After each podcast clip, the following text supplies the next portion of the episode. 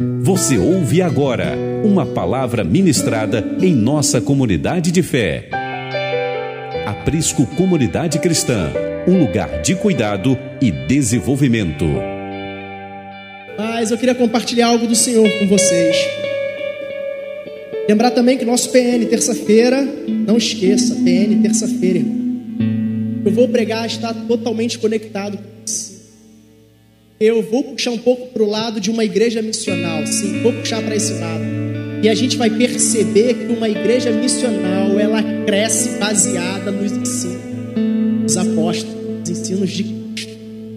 A igreja cresceu assim, ela permaneceu saudável assim, através do ensino dos apóstolos, através do ensino das escrituras. Isso a gente deve carregar na nossa vida. Os ensinos das escrituras. Essa música me fez recordar quando a gente fazia lá em casa. Essa. É. é esse tipo ali eu já. Um dia útil. Gentilmente me atraiu. Eu, e culto doméstico lá em casa eu só toco essa música, irmãos. Fernanda fica já enjoada. E aí o Senhor me mostrou onde eu caí. Porque uma prática que a gente acabou com corre-corre da vida, infelizmente. E é triste, irmãos. Confessando aqui um pecado para você. Tornarmos o doméstico é triste. É um convite a todos, a todos. Culto doméstico. Pelo menos uma vez na semana, sabe? Reunirmos em família. Hoje João e Davi são pequenos, mas começarem a entender, vai lá, varãozinho, pega mais um versículo bíblico. Nós, como homens, precisamos, irmãos, ser um exemplo para nossos filhos, ser um exemplo para nossa família. Precisamos alimentar nossa família. Não que as mulheres elas devem ser de escora, não é isso, mas devem partir de nós. Ensino das escrituras em nosso. Se você ainda tem dificuldades de discipular sua família, o convite é para agora. Dê aquilo que você tem hoje. Trate de correr atrás mergulhar nas compartilhar mais acerca de Deus com a sua família. Apocalipse capítulo 3, versículo 14 até o versículo 22. Essa. Ah, eu já ia me esquecendo também, irmãos. A gente vai começar no dia 17, curso de batismo. Então você que quer se batizar, me procure, tá? Preciso que você me passe seu nome, que a gente vai estar ali confeccionando a apostila, vai ficar algo bem legal. A gente quer mostrar para você a necessidade do batismo, por que, você vai se batizar. Não é apenas mergulhar, tem um propósito do batismo. Eu não vou dar spoiler. Então você quer saber por que do batismo, a necessidade do batismo? Venha para a aula de batismo que vai começar dia 17. Você que vai se batizar, seu coração já esteja queimando por essa prática, por essa confissão pública. Vai ser bênção demais, irmãos. E o batismo vai acontecer no dia 7, né? E, irmãos, a gente vai estar se reunindo no dia 7. Por favor, procure também a Lília, né, Xande? Ela está acertando o valor tudo certinho. Sim, para a gente estar ali. Vai ser um momento muito bom de confraternização. Amém? Apocalipse capítulo 3, eu espero que você não sinta medo de estudar Apocalipse, porque Apocalipse vai mostrar que bem-aventurado é aquele que estuda Apocalipse. Bem-aventurado é aquele que estuda. Então não estude com medo, pode acontecer.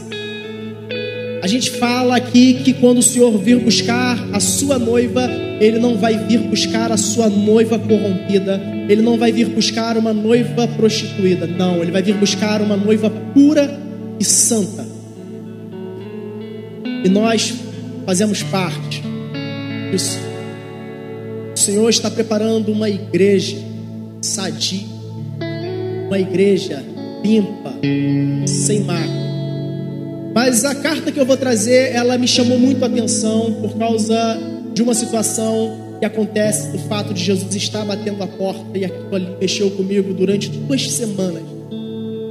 Vamos ler Apocalipse capítulo 3, versículo 14 em diante. Ao anjo da igreja em Laodiceia, escreva: Estas coisas diz o Amém, a testemunha fiel e verdadeira, o princípio da criação de Deus. Conheço as tuas obras que você realiza. Você não é nem frio nem quente. Quem dera você fosse frio ou quente. Assim, porque você é morno e não é nem quente nem frio, estou a ponto de vomitá-lo da minha boca. Você diz: Sou rico, estou bem de vida e não preciso de nada. Mas você não sabe que é infeliz. Sim, miserável, pobre, cego e nu. Aconselho que você compre de mim ouro refinado pelo fogo, para que você seja de fato rico. Compre vestes brancas para, que, para se vestir, a fim de que a vergonha da sua nudez não fique evidente. E colírio para ungir os olhos, a fim de que você possa ver. Eu repreendo e disciplino aqueles que amo. Portanto, seja zeloso e arrependa-se. Eis que estou à porta e bato. Se alguém ouvir a minha voz e abrir a porta, entrarei em sua casa e cearei com ele e ele comigo. Ao vencedor darei o direito de sentar-se comigo no meu trono, assim como também eu venci e me sentei com o meu Pai no seu trono. Quem tem ouvidos, ouça o que o Espírito diz às igrejas. Qual o propósito dessas sete cartas? João tem uma revelação. Jesus dá uma direção para que João estivesse escrevendo sete cartas a sete igrejas da Ásia. As sete igrejas do Apocalipse, né? Mas eram direcionadas a igrejas que estavam localizadas na Ásia. E muitos vão dizer que o propósito tem a ver com períodos em que a igreja viveria. Só que o entendimento que eu tenho acerca dessas sete cartas, o propósito é que eram situações em que a igreja vive, inclusive nos dias de hoje. E se você estudar as sete cartas, você vai ver que João está alertando para situações em que aquelas igrejas estavam vivendo. Uma abandonou o primeiro amor, outras, inclusive, vão ser apenas elogiadas, não vão ser, não vão ganhar aquele puxão de orelha. Mas o significado é que significado não, o fato daquelas sete igrejas não quer dizer que só haviam aquelas sete igrejas, havia também igreja em Colossos em que ela não recebeu essa carta. Mas Jesus está orientando a essas igrejas. E o próprio texto que eu acabei de ler vai apontar para que Senhor, aqueles que Ele amam, Ele também discipula, disciplina, exorta, puxa a orelha. Na caminhada cristã, irmãos, às vezes a gente tem dificuldade para entender uma exortação.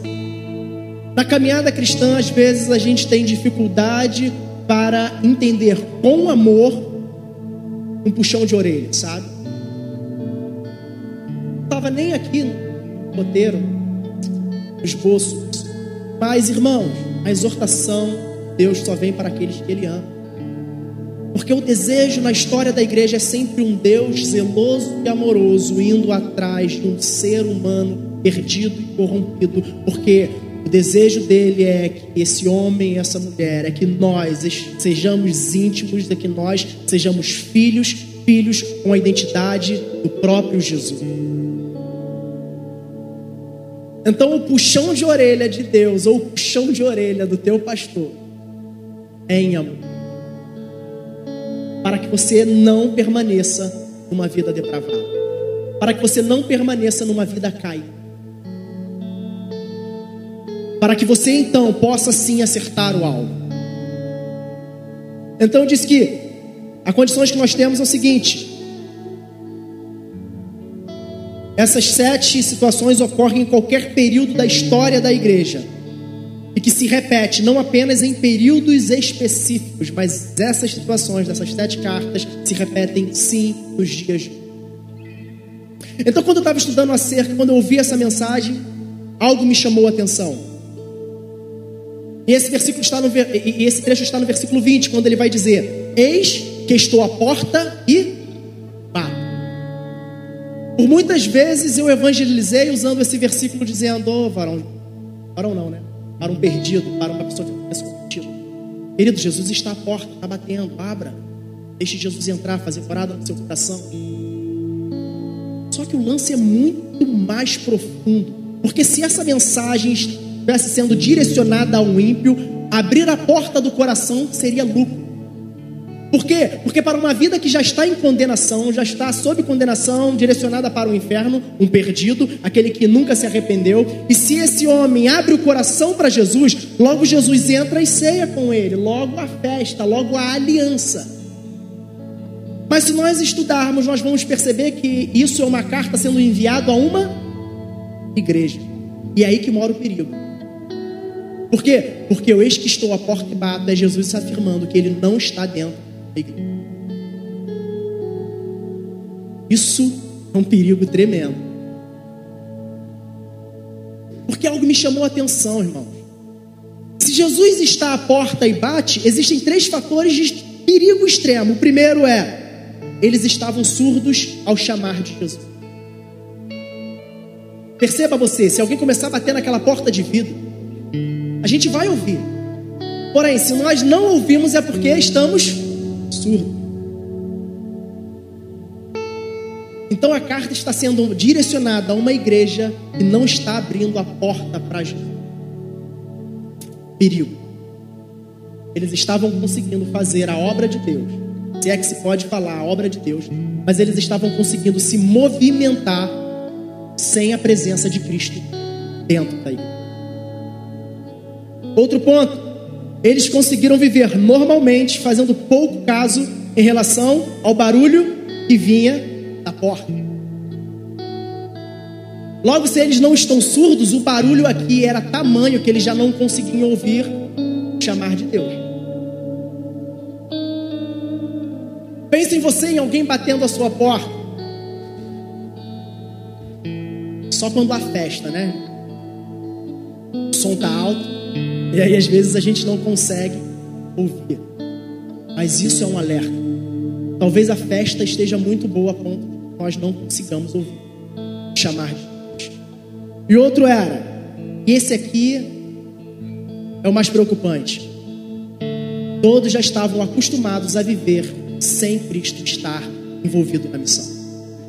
Sem Cristo estar dentro da igreja. Esse é um dos maiores e a gente vai começar a perceber que a igreja ela pode se movimentar sem Cristo estar na causa, sem Cristo estar na missão, sem Cristo estar sendo aquele que nos motiva, aquele que nos escolheu, aquele que nos motiva, aquele que nos dá o poder do Espírito Santo e aquele que nos envia.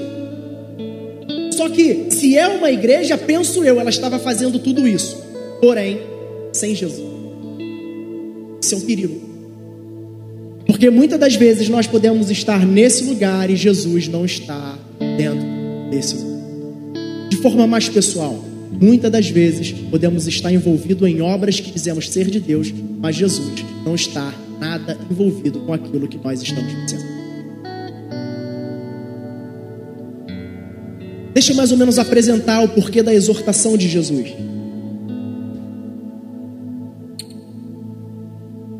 Aquela igreja de Laodiceia era uma igreja rica. A gente vai perceber que onde eles estavam situados era uma rota comercial.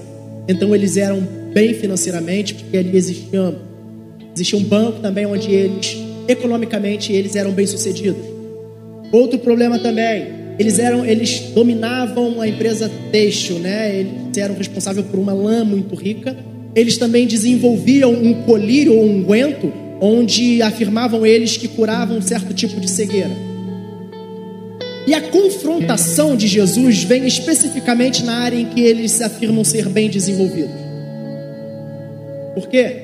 Porque Jesus vai dizer que eles são pobres, eles são cegos, luz. Isso mostra para nós, isso acende um, um alerta. Naquilo em que muitas das vezes nós achamos ser potentes, sabe? Aquela área que a gente pode pensar que domina, muitas das vezes estamos fazendo no automático. A igreja em Laodiceia, ou própria cidade de Laodiceia, era rica, porém próprio Jesus vai afirmar: vocês são pobres. O contrário para a igreja de Esmirna, porque a igreja era pobre, Jesus fala: vocês são pobres, mas deixa eu falar, vocês são ricos. Está vendo que há um contraste? Esse contraste chama a atenção para a igreja de Laodiceia, porque porque Jesus está batendo a porta, Jesus está querendo adentrar naquele lugar e se tornar um com eles, porque ele vai afirmar: se vocês abrirem a porta, eu entrarei e cearei. Eu entrarei e haverá comunhão. Eu entrarei e haverá aliança. Porém, vocês não estão abrindo a porta. Vocês estão se movimentando de forma em que eu não estou envolvido nessa causa. Vocês estão se movimentando de forma em que vocês já não percebem que eu não estou nisso, não estou envolvido em nada, vocês estão fazendo. Que perigo. Por que, que eu falei acerca de sermos missionais? Porque é uma mensagem que tem queimado muito em meu coração. E outra que nós precisamos entender a missão em que estamos inseridos. O que que o Senhor está fazendo hoje para este lugar, para este tempo? Porque corremos o risco de trazer nossos próprios sonhos e propósitos a serem realizados nesse lugar. Cristo não estar nada envolvido com os nossos sonhos e projetos. O envolvimento com a igreja local vai nos esticar, irmão. Quem nunca teve um projeto que quis apresentar à igreja, chegou lá e foi vetado? Quem nunca? Às vezes a gente leva sonhos achando que é de Deus e aí a gente apresenta a proposta magnífica. e aí somos vetados. Mas a exortação só vem para aqueles que o amam e não é tremendo. Não de Deus edifica não nos torna filhos mimados, né?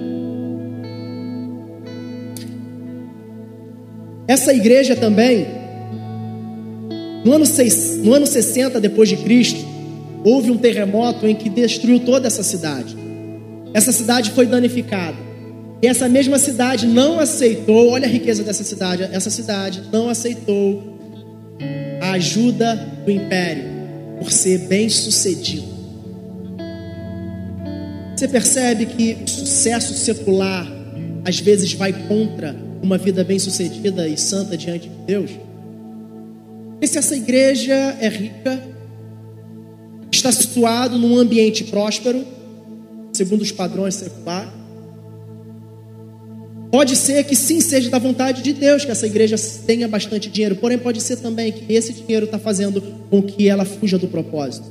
Porque afinal de contas, se temos recursos para fazer a obra de Deus, aí a obra de Deus já começa a ser feita com os nossos próprios esforços, com o nosso próprio. né, gente? Só que não. E aí a gente corre o risco de querer fazer da nossa própria vontade, aí é quando o Senhor trava. Ele está querendo nos ensinar algo. Vem comigo. Porque o ir com ele não vai ser sinal de ausência de tribulação, mas vai ser, mesmo em meio à tribulação, vai haver paz, porque o convite do Senhor é para que possamos confiar nele com toda a nossa vida, todo o nosso coração, com todo o nosso gás, todo o nosso esforço. Então o Senhor nos convida para depositar a fé nele, a confiança nele de que Ele tem guardado os seus, de que a porta que Ele vai abrir, Ele vai sustentar.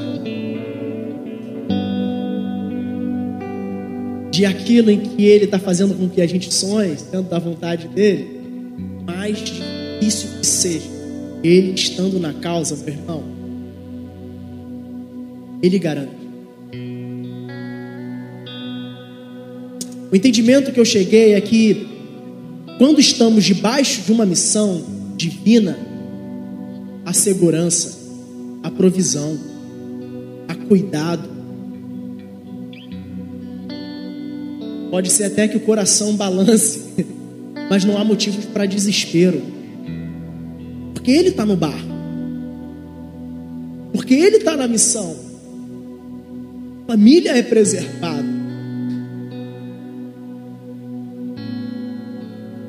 Toda afronta que vem, todo açoite que vem, faz parte do processo. E se for da vontade de Deus que o mar, que o barco balance, irmão, se agarre nele. Já vivi uma tempestadezinha num barquinho pequeno. Doido, irmão. Situação, tu acha que vai morrer. A onda vem gigante assim. Tinha um amigo, Vinícius conheceu o Lula.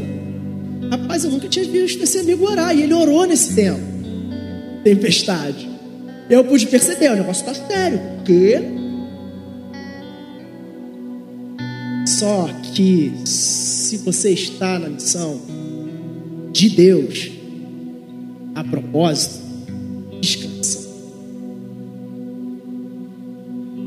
Agora, olha quem é que está falando essa mensagem, olha quem é que está mandando essa carta à igreja em Laodiceia. Jesus vai afirmar que ele é o Amém. Esse Amém é a mesma identidade ao qual é atribuída a Deus no Antigo Testamento. Esse Amém está conectado, na tradução para o hebraico, está conectado com verdade. Então, Jesus está dizendo que Ele é a verdade, Ele é a testemunha fiel do princípio da criação de Deus. Então, quem está mandando a carta nada mais é do que a verdade, a testemunha fiel. E o fato dele ser o princípio da criação de Deus não está querendo dizer que ele foi criado por Deus. Não, porque ele é Deus, ele é eterno. Ele está afirmando que desde a criação ele estava totalmente envolvido com aquilo que Deus estava realizando na terra. Afinal de contas, ele era o Verbo. Haja. Então, Jesus está afirmando que, inclusive, esta igreja foi criada, se não pelo próprio, pelo próprio Deus. É como um pai, fazendo uma comparação bem simplista, né? Como um pai que quer educar o filho e está dizendo, cara, não vai por aí. Vem cá, deixa eu te mostrar. Mas o filho é teimoso, ele vai, mas o filho não cansa de exortar. Por quê? Porque o pai ama o filho. E o que ele quer é filho trilhe por aqui. Então Jesus, o testemunho é fiel, o amém. E o princípio, desde a criação, está trazendo uma mensagem genuína àquela igreja e afirmando: vocês precisam se arrepender. Porque eu estou à porta, estou batendo. Agora, o que, que vem primeiro, irmãos? Queria que você pensasse: a igreja ela tem uma missão ou a missão tem uma igreja? Porque é um tipo de resposta que nós damos a Deus, até a nós mesmos, porque se nós não sabermos e nós dermos a resposta errada, ou se nós acolhermos essa resposta para a nossa vida, nós vamos nos movimentar através da resposta que nós temos. Por exemplo, eu tenho um propósito ou eu estou inserido no propósito? Porque se eu tenho um propósito, eu vou viver para que o meu propósito seja realizado. Quem aqui nunca quis ser chefe? do departamento de trabalho. Ou quem aqui nunca teve um amigo que quis ser chefe. E aí o que, que acontece? Esse amigo, quando ele quer isso, ele vai precisar, se for necessário, pisar na cabeça das pessoas para atingir o alto patamar, ele vai pisar. Porque afinal de contas ele tem um propósito. Então, é a igreja que tem uma missão? Ou é a missão que tem uma igreja? Porque olhando para esse lado, ou Sou eu que estou inserido num propósito maior. Porque se a missão tem uma igreja, existe um Deus que desde a criação do mundo está envolvido com esta missão. E agora ele levanta uma igreja para também fazer parte daquilo que ele está fazendo na terra. Então perceba que a missão, o Deus, Jesus, tem uma igreja. E se a missão tem uma igreja, a igreja deve estar totalmente submissa à missão. Agora perceba que o fato de Jesus ou a missão estar fora da igreja dá a entender que essa igreja ela resolveu abraçar o seu próprio propósito, ela resolveu abraçar sua própria missão e agora resolveu caminhar com suas próprias pernas para fazer aquilo que ela tanto sonha, que ela tanto almeja. É por isso que na caminhada a gente vai ver que muitos são feridos. Por quê? Porque o que está em questão não é a missão, mas o que está em questão é a minha própria vontade, meu próprio sonho de tornar a igreja grande, de tornar a placa de uma igreja ser reconhecida. E na busca por esse reconhecimento, meus irmãos, muitos serão machucados. Porque o que está sendo priorizado é o sonho pessoal de uma pessoa, ou é a missão que ele escolheu, dizendo que é de Deus e não é. Então eu pergunto novamente: a igreja tem uma missão ou a missão tem uma igreja? Porque se a missão tem uma igreja, Jesus tem que entrar. Ou melhor, Jesus nunca deveria ter saído. Jesus nunca deveria ter saído. Eu não estou dizendo que a igreja é um regime teocrático, né? Essa palavra certa. Porque a gente não fica aqui esperando, Senhor, a gente não vai se o Senhor não falar. Não. Existe uma liderança direcionada por Deus. Existem vontades, existem ordens, existem escolhas que são feitas pela liderança. Mas se essa liderança não estiver submissa à vontade de Deus, Jesus fica do lado de Então por isso que eu afirmo: procure saber a missão da igreja local. Procure estar envolvido na missão da igreja local. Porque o Senhor levantou diversas denominações nesse bairro e no mundo inteiro para fazer a vontade dele. E nem todas as igrejas caminharão debaixo da mesma. Claro, a mesma missão é Jesus, mas nem todas se movimentarão da mesma forma. Você já percebeu que tem igreja que a pegada é totalmente diferente da nossa. E aí nós corremos o risco de julgar, afirmando que só na minha igreja tem Deus. Não. O carisma daquela igreja é diferente. A movimentação dela é diferente. Isso não quer dizer que ela não esteja debaixo da missão, porque afinal, Deus deu uma identidade a ela. Deus deu uma identidade ao Deus deu uma identidade à Assembleia. E ambas as igrejas estão no mesmo corpo, fazendo com que, com que a missão aconteça, fazendo com que a missão e a vontade de Deus seja realizada na terra. Diversas denominações fazendo parte de um só corpo, que é Cristo Jesus. Então, o perigo de nós estarmos envolvidos em uma missão sem a presença de Jesus vai fazer com que para atrair o mundo, o que, que a gente faz? Vamos trazer a identidade mundana. E afinal de contas, para atrair o jovem, é necessário atraí-los com o que eles gostam. Então, o que, que eles gostam? Ah, eles estão pegados aí numa parada de baile funk, sei lá. Então, vamos trazer princípios mundanos. E aí, a gente agora vai usar até mesmo de, de um linguajar mundano. Não estou dizendo que a gente não pode falar não, não é isso. Mas nós acabamos trazendo, sem propósito, princípios mundanos, ideias seculares, implantando dentro da igreja. Com qual propósito? De atrair jovens para a igreja. Só que o propósito não é esse. O propósito que Deus deu à igreja é de que ela fosse, que ela se tornasse semelhante a Deus. Então, se nós pegamos uma igreja e a deturpamos, a gente está fazendo o quê? A gente está tirando ela do lugar que é para ela ela estar sob a missão de Deus. Porque agora, por um propósito, a gente muda a identidade. Para alcançar algo, a gente muda a identidade. A gente tira a característica. Só que nunca foi assim. E por isso muitas igrejas a gente vai ver que está se perdendo. Por quê? Porque está inserindo princípios mundanos, ideologias mundanas e seculares. Para quê? Para atrair pessoas para trazer pessoas para esse lugar. Então se reúnem como guetos, se reúnem como um mundo dentro de uma igreja. Para que as pessoas possam passar lá e agora entrar, porque afinal de contas ali fala muito a nossa linguagem. Ali tem muito a ver, olha, ali parece muito com sei lá, parece muito com baile funk, parece muito com muito lugar. Tô falando baile funk porque é a única coisa que tá vindo na minha mente agora. Mas a igreja pode se parecer com tudo, mas ela só não tem Jesus. E o só não ter Jesus é tudo. É o jovem que quer namorar a menina que não é cristã e vice-versa, mas ou que não é cristã, né? Mas só não tem Jesus. Só não tem Jesus.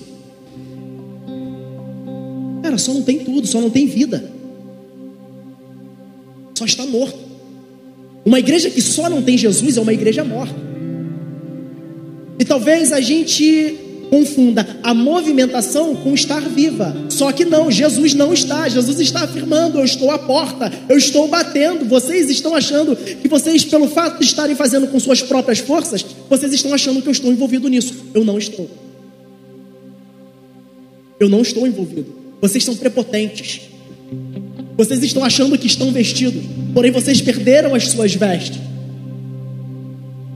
Vocês acham que estão enxergando, porque afinal de contas vocês desenvolveram um unguento ao qual vocês passam nos olhos das pessoas que têm dificuldade para enxergar e vocês afirmam que elas estão sendo curadas. Mas deixa eu te falar, vocês estão cegos. Vocês acham que são ricos porque afinal de contas houve um terremoto e a cidade toda não precisou do recurso do império. Porém, vocês são pobres. Por quê? Porque vocês estão fazendo a coisa acontecer com a força dos seus próprios braços. Eu nunca estive envolvido nisso. E daí então, por que, que a gente vai se identificar? Porque para atraí-los é preciso nos identificarmos com ele. Só que quem bate a porta? Só que quem é que quebranta o coração do indivíduo? Se não é o Espírito Santo, quem é? Então, para que Cristo possa entrar no coração do indivíduo, é necessário uma vida é necessário uma igreja que esteja totalmente envolvida com a missão, intercedendo e indo também. Porque o convite nunca foi, venha para cá. O convite também foi, ide, vai, pregue o evangelho. E aí o que, que fazemos? Vamos aqui. Afinal de contas, aqui tem ar né? Aqui é acolhedor. Aqui é legal. Agora o mundo tem que vir para cá. Por quê? Porque na minha igreja é legal, igreja é descolada. Você não vai nem perceber que está numa igreja. Claro que não vai. Jesus não está nela. O perigo de Jesus não está. O maior perigo que eu citei aqui é quando nós não percebemos que ele já saiu da missão, da igreja. Quando Jesus não está inserido e nós não sentimos falta, acho que aí é a tal definição. É o ponto mais fundo em que o indivíduo pode chegar.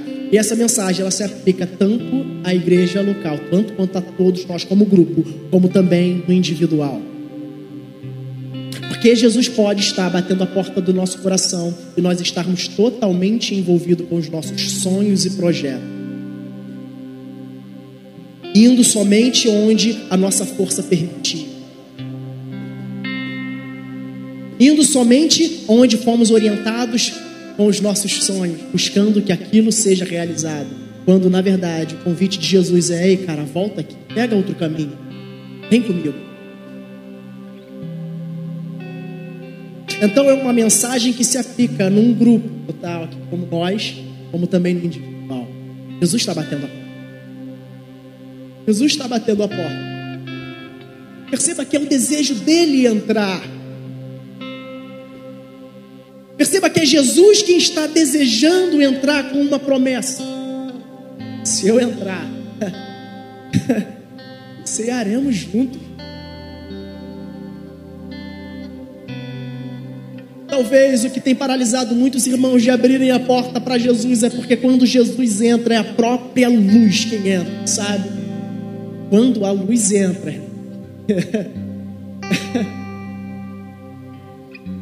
quando eu volto, às vezes, aqui pela Zona Sul, eu passo por um túnel, aquele túnel ali que deixa, desemboca logo ali na rocinha. Aquele túnel é escuro, irmão, muito escuro, farol nenhum consegue iluminar aqui no direito. Só que botaram luz naquele túnel. LED. É outro nível. Comecei a observar coisas que eu nunca tinha observado na minha Quando eu entrei naquele túnel, eu lembrei disso na hora. Eu falei, É isso que acontece na vida do cristão quando Jesus entra. Tudo vem à luz. E o tudo vir à luz pode implicar em perda. Tudo vir à luz pode implicar em abrir mão de coisas. Porque se a luz entra, muita coisa será exposta. Mas o Senhor só exorta. Então é necessário que a luz entre.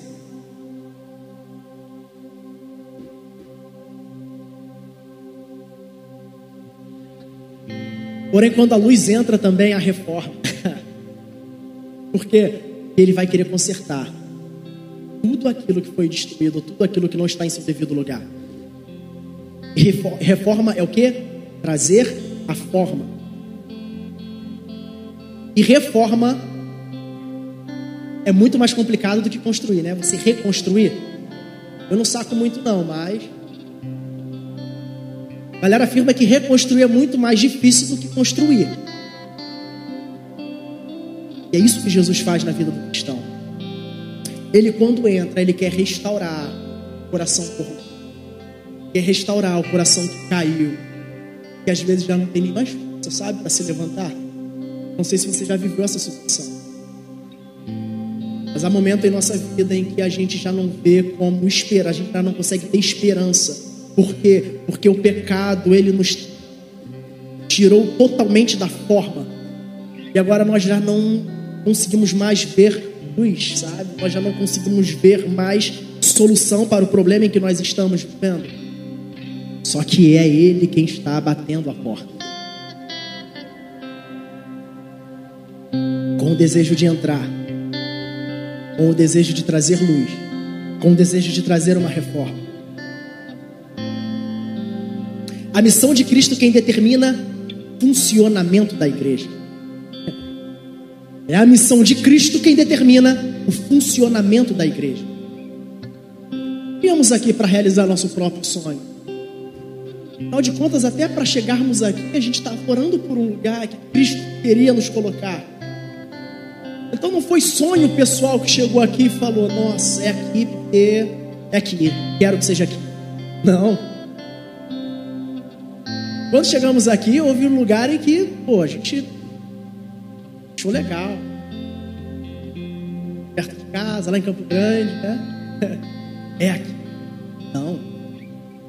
E se estamos debaixo da missão de Deus, é Cristo quem coordena o funcionamento da igreja. É Cristo quem dita as ordens. É Cristo quem trilha o caminho para que agora nós possamos ir é Cristo quem dá a direção, é Cristo quem dá a identidade, é Cristo quem direciona toda a movimentação da igreja. E uma igreja que não tem Cristo dentro, ela trilha o caminho totalmente oposto à vontade de Deus. Estar debaixo da missão de Deus é segurança. Há cuidado, há zelo, há provisão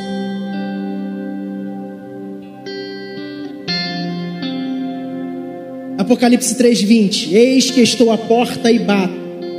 Se alguém ouvir a minha voz e abrir a porta, entrarei em sua casa e cearei com ele e ele comigo.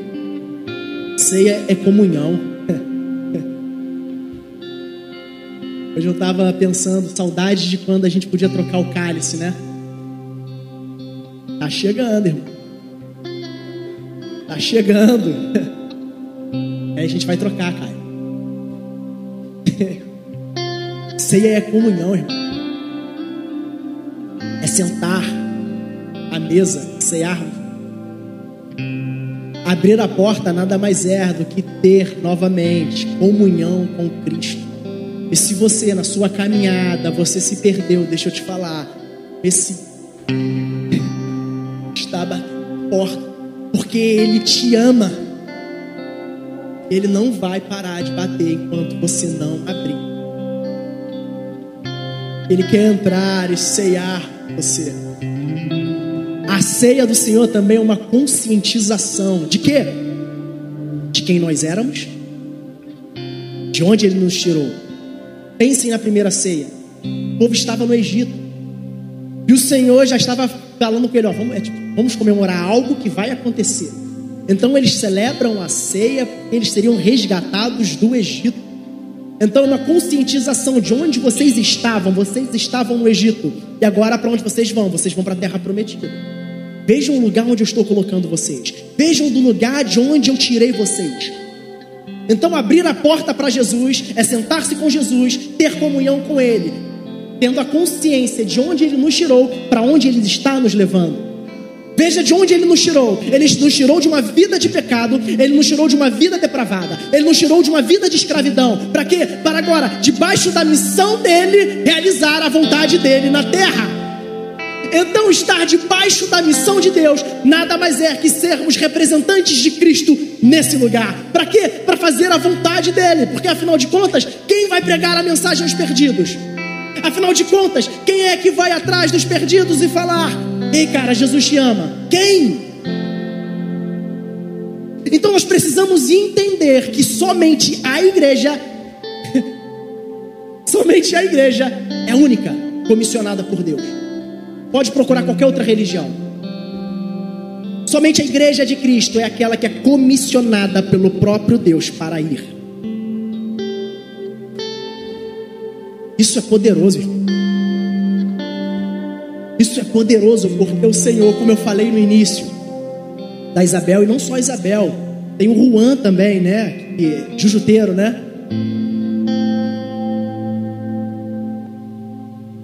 Cara, que esses adolescentes eles possam crescer em maturidade com Deus e alcançar lugares altos, lugares onde nós não iremos chegar, para aí então glorificar lá o nome do Senhor. Um estilo de vida radical, um estilo de vida santo, um estilo de vida que louve a Deus, seja no tatame, seja numa quadra de handball.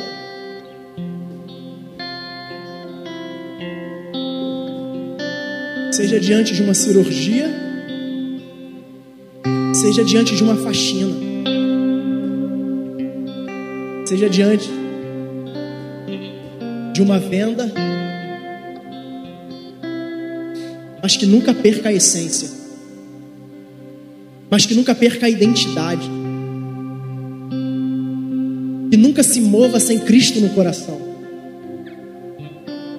que nunca se mova sem a identidade de um homem santo, reto, honesto.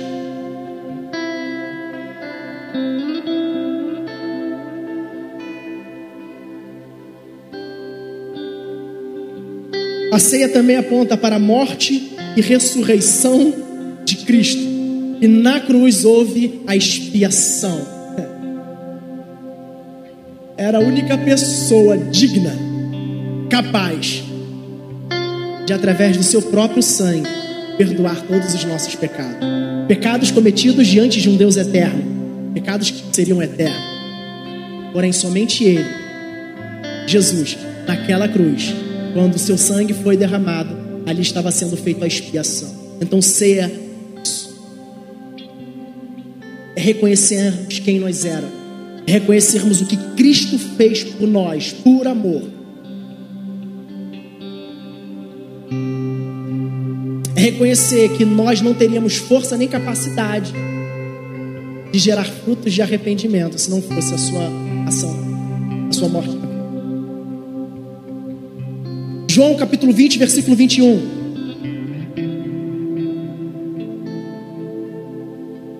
E Jesus lhes disse outra vez: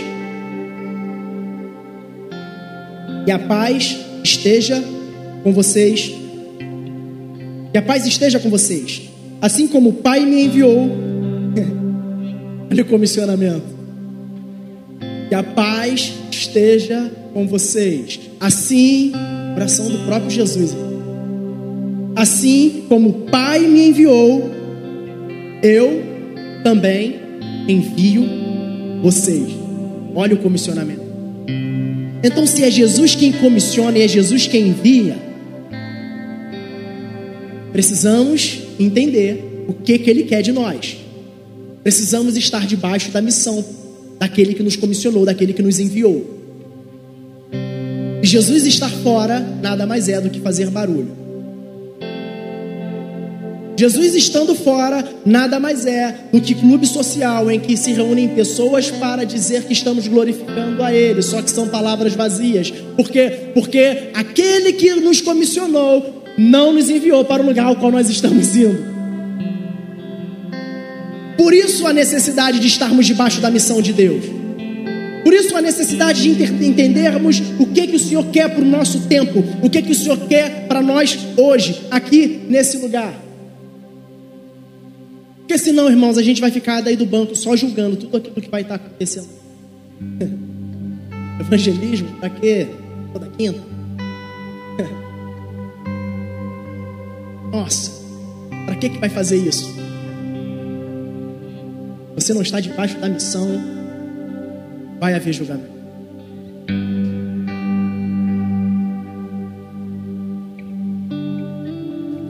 Cristo está batendo a porta. E aqueles que querem fazer parte de sua missão precisam agir com radicalismo e permitir que o autor da missão entre ceia conosco. Santa ceia. Ceiar, ceiar. Para um oriental é uma aliança. A ceia para um oriental, para um judeu, tem a ver com aliança. E o que Cristo quer fazer é entrar e tornar, fazer uma aliança conosco. O que Jesus quer fazer no meu coração, no seu, é entrar, ceiar, para então estipular uma aliança, ou refazer a aliança que um dia foi quebrada. Porque quando ele fala que esta é a aliança feita no meu sangue, ele está falando o seguinte: quando ele oferece o pão e o vinho para a ceia, ele está afirmando que para o, o judeu é assim: ceia. Quando eu ceio com Cristo, ele está dizendo, quando eu ceio com Deus ou quando eu ceio com outro amigo, é como se a sua natureza se misturasse com a minha. Isso é aliança. Estamos fazendo uma aliança. Estamos fazendo uma aliança. A sua natureza se mistura com a minha. Um só corpo. A sua natureza se mistura com a minha. Aliança. Mesma natureza. Perceba o perigo de Jesus estar fora. Não há aliança. Logo, não há a mesma natureza. Logo, quem se movimenta é a natureza carnal. Por quê? Porque não houve aliança com o próprio Cristo. Aliança feita no próprio sangue de Jesus. Eis que estou à porta e bato. Se abrires a porta, entrarei e cearei com ele e ele comigo. Se a porta não for aberta, não haverá aliança, não haverá mistura de identidade não nos identificaremos com Cristo. Logo, iremos procurar recursos, logo, iremos procurar movimentações que não estejam aliançadas com Ele, que não estejam identificadas com Cristo, porque afinal de contas o que importa é lotar um lugar de pessoas para darmos resposta ao mundo. Porém, esse agrupamento de pessoas não está aliançado. Por quê? Porque falta a natureza de Cristo, falta a identidade do próprio Deus nesse lugar. Logo, não haverá santificação. Por quê? Porque se as obras são feitas as obras são da carne, logo eu vou caminhar debaixo de uma mentalidade carnal, e essa mentalidade carnal me levará a um lugar de morte física e espiritual. Eu não estou fazendo uma divisão, uma dicotomia, né? Mas eu estou querendo que você entenda que se Cristo não está no seu coração e se Cristo não está na igreja, é morte eterna. É morte eterna. Cristo está batendo a porta. Cristo está batendo porta. Vamos ficar de pé.